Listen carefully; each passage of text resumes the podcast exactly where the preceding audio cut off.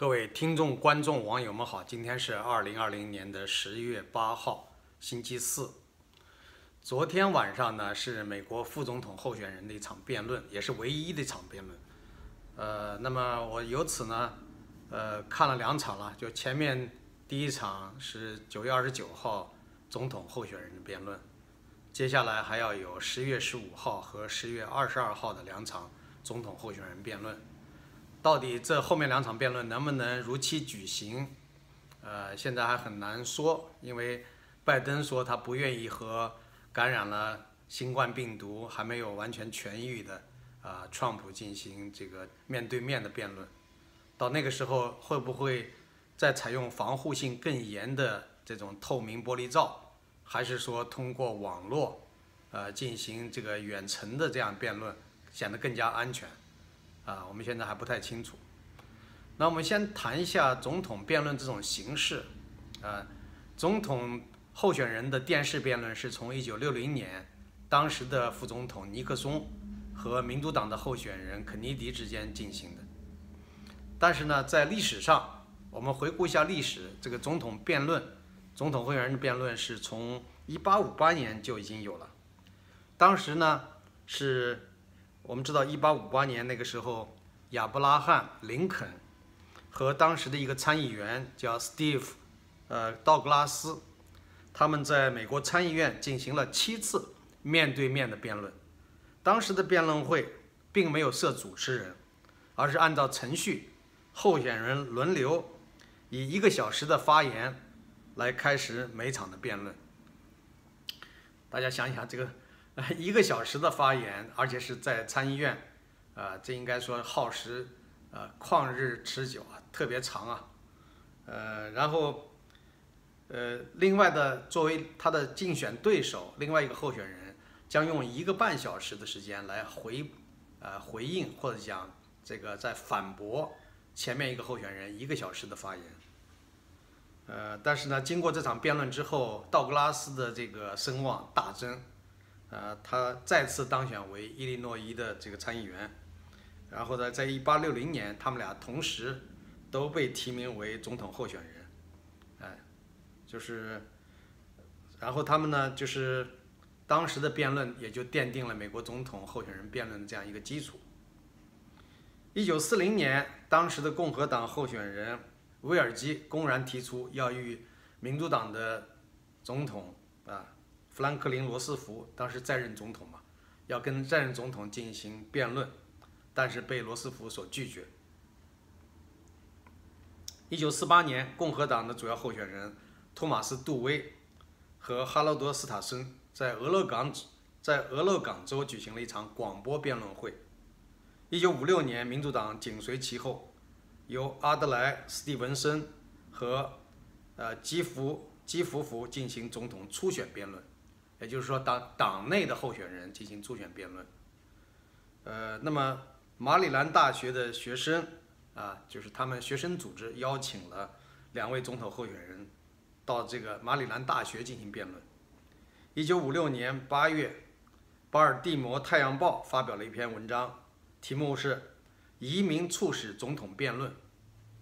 双方政党也都考虑了这个建议。马里兰大学。呃，一九六零级的学生有一个叫卡恩啊，弗雷德卡恩是这个这种辩论的倡导者之一。他建议两个政党的美国总统候选人在同一个平台上一起回答一群大学生的问题，而且他分别致函民主党委员和民主党委员会和共和党委员会。然后呢，呃，除了写给这两个政党以外，他还写给了当时的马里兰州的州长。还有当时还要健在的罗斯福的夫人，呃，叫埃莉诺·罗斯福。那么罗斯福夫人呢，回信给卡恩说，这将是全国各地青年人的兴趣所在。这不仅是不仅是马里兰大学所有年轻人的表态，也是对这个国家所有年轻人表态。罗斯福夫人还把卡恩的建议函，啊，转致给其他的一些呃政党中的人物。啊，包括参加竞选活动的一些负责人，所以呢，卡恩的建议，呃，为促成一九六零年的电视辩论，应该说起到了一个基础性的作用。那么，一九六零年的这场电视辩论呢，是发生于一九六零年的九月二十六号，由参议员肯尼迪和副总统尼尼克松 在芝加哥，也就是芝加哥广播公司啊，简称 CBS，呃，在他那个叫 WBBWBBM 电视工作室啊开始辩论。到会人员还有 NBC 的新闻代表等等。那么根据后来的评论说，电视评论更加能够直观的让更多的人参与和关注总统候选人。呃，辩论中，这个尼克松啊，他的形象在电视屏幕中显得不是那么不是那么好啊，所以说人家说他不上镜，在电视上表现不佳。虽然他的政治经验丰富，有很多的政策和政见，但是由于形象的原因，啊，他连胡子都没有来得及刮干净，所以胡渣显得很明显。刚出院不久，脸色苍白，还不断的出冷汗。嗯，所以呢，就是有人认为肯尼迪赢得尼克松那一场辩论呢，在很大程度上是由于形象、风度。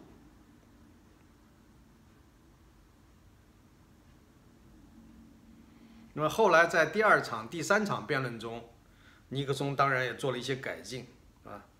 这个刚才讲的第一场是在芝加哥，对吧？第二场是在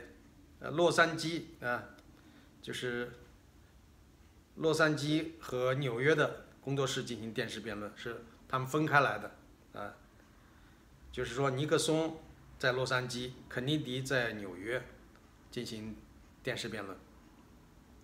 这次辩论由比尔·萨德尔担当主持人，还有四个新闻人员陪同参与。第三场是十月二十一号在纽约的 ABC 工作室，由主持人昆·西豪以及呃辛格斯特、爱德华兹、克朗凯特、钱塞勒啊他们几个人组成的新闻评论小组参加。在这个后面的两场辩论中呢，尼克松，呃，身体稍微恢复了一点，再加上呢，他上电视前也做了一些化妆准备，比第一次辩论显得端庄得体很多，顺利的赢得了第二次和第三次辩论。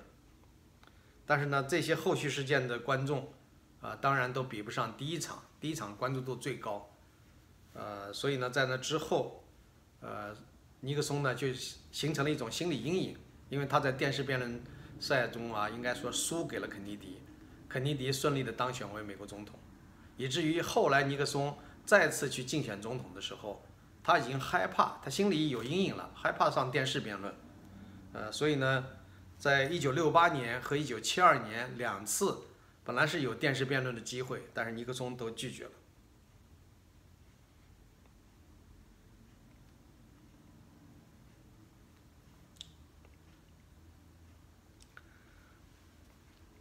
后来我们知道福特，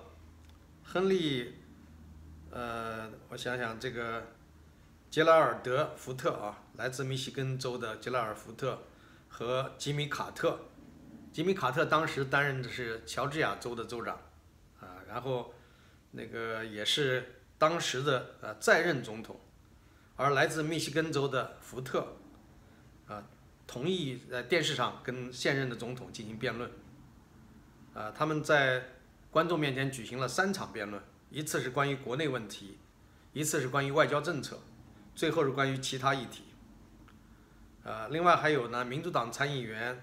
蒙代尔和共和党参议员嗯多尔之间还进行过呃这个副总统的辩论。第一次辩论大约维持了一个小时之后发生了意外，呃，来自核桃街剧院。和发送到所有网络的广播音频突然切断，恰巧在发表辩论中途的卡特被静音化了。这两个候选人最初为没有意识到这个技技术故障的存在，继续辩论，而电视观众完全听不到他们的声音。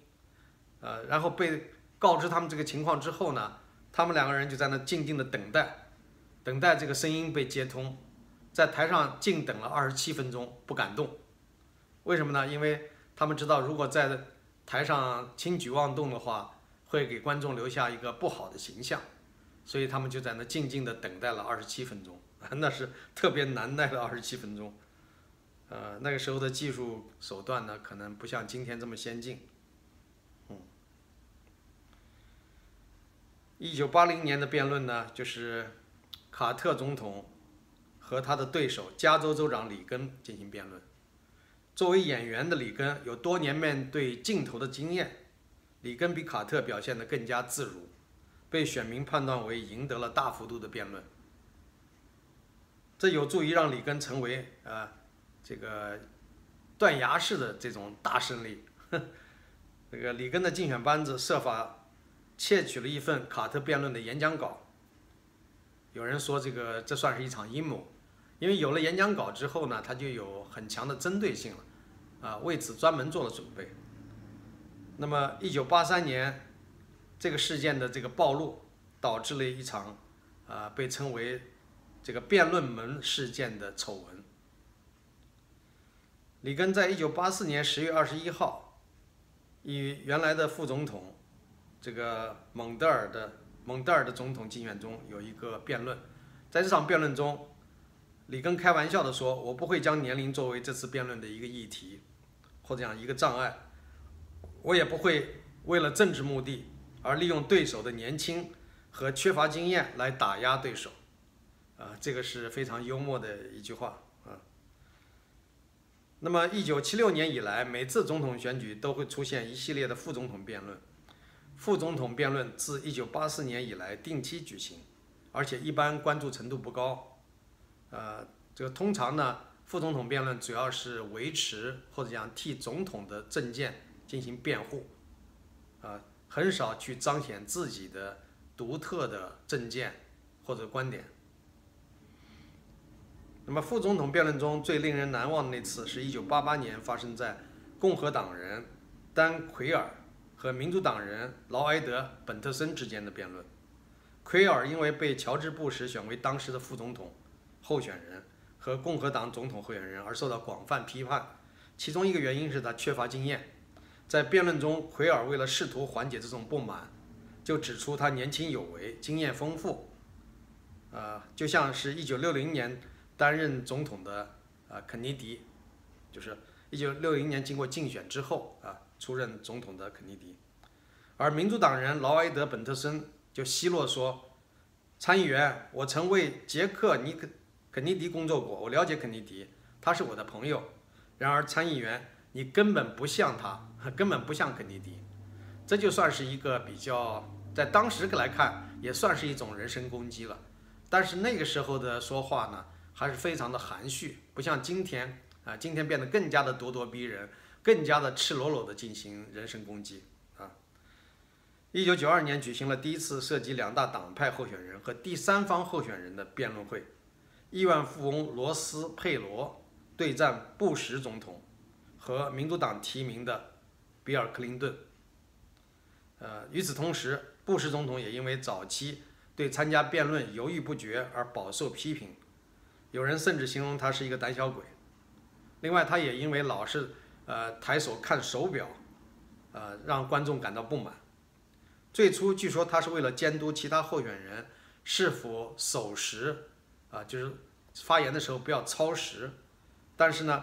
给观众留下的印象是总统坐立不安，想急着离开辩论现场。所以这也是一大败笔，啊是一个失策。那么，有一些大学呢，就是经常会承担作为总统候选人辩论的一个主要的呃赛场。比如说，叫圣三圣安塞尔学院，是竞选辩论喜欢的一个场地。圣安塞尔学院在2004年到2008年期间，一共举办了四次主要辩论。原因是这个学院的历史一开始呢是。呃，称作为新罕布什尔州的小学，呃，在历史上有很重要的影响。呃，另外呢，圣路易斯华盛顿大学曾主持过三次由联党两党委员会组织的总统辩论，分别是一九九二年、两千年和二零零四年，比二零一零年之前的任何其他地点都多。同时也是一二零一六年辩论的一个场地。这个大学本来被设为二零一六年呃一场辩论的场地，但后来因为两个总统候选人之间进行谈判，将辩论数量从两场减到从三场减到两场，因而呢就没有再用这个场地。除此之外，该大学还举办了二零零八年唯一的一次副总统辩论。那么这个辩论的模式、规则也是发生一些变化。呃，过去呢曾经有过靠投掷硬币来决定谁先回答第一个问题，谁先开始结束语。每个候选人将轮流作答，候选人有两分钟的回应时间或讲答题。对方候选人大约有一分钟的时间来进行回应。根据主持人的判断，对每个候选人问题的讨论时间最多可以延时三十秒。在最近的辩论中，已经安装了类似交通灯的彩色灯，以提醒候选人所剩时间。绿色代表时间还剩三十秒，黄是黄色表示还剩下十五秒，而红色表明只剩下五秒。如果需要，还可以使用蜂鸣器或其他某些标志来暗示时间。总统辩论展开掌控权的斗争已经持续了几十年时间。一九七六年、一九八零年和一九八四年三次总统辩论是由无党派妇女选民联盟来负责。呃，一九八七年为了抗议政党候选人企图完全控制辩论的各个方面，妇女选民联盟申请退出辩论赞助。一九八八年十月二号，妇女选民联盟。十四名受托人一致投票退出辩论。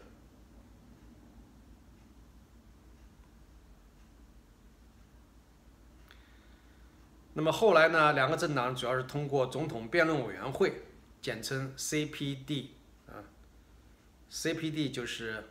Committee of Presidential Debate。通过这个辩论委员会呢，拥有对总统辩论的组织权和控制权。该委员会自民主党全国委员会和共和党全国委员会前任主席，啊，这个同意，他们共同同意赞成建立这样一个组织，啊，后来就一直领导着这个总统候选人的辩论。也有一些人说，对于排除第三党和无党派人士以及行使平面面试模式，呃，进行指责了批评，认为这种做法不公平。民意测验数据至少在百分之十五以上才能被邀请，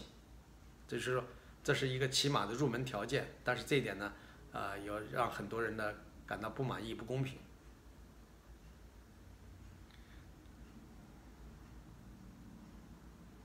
我们看了就是，呃，总统候选人的辩论赛，大致的情况是这样的一个，我做了一个简单的介绍，而根据能够搜索到的资料做一个简单的介绍。啊，那对于这些，呃，历年历届的总统候选人的辩论，还有副总统候选人辩论，如果要进行专门研究的话，是一个非常重要的课题。美国的一些大学研究机构有专门的人对这方面进行研究，也出版了不少的书籍。啊，但是我们作为老百姓的话，一般也没有必要了解的那么详细。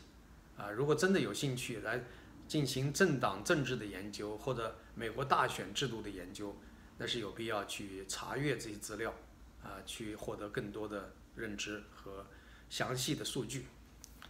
好的，我先说到这儿，谢谢各位。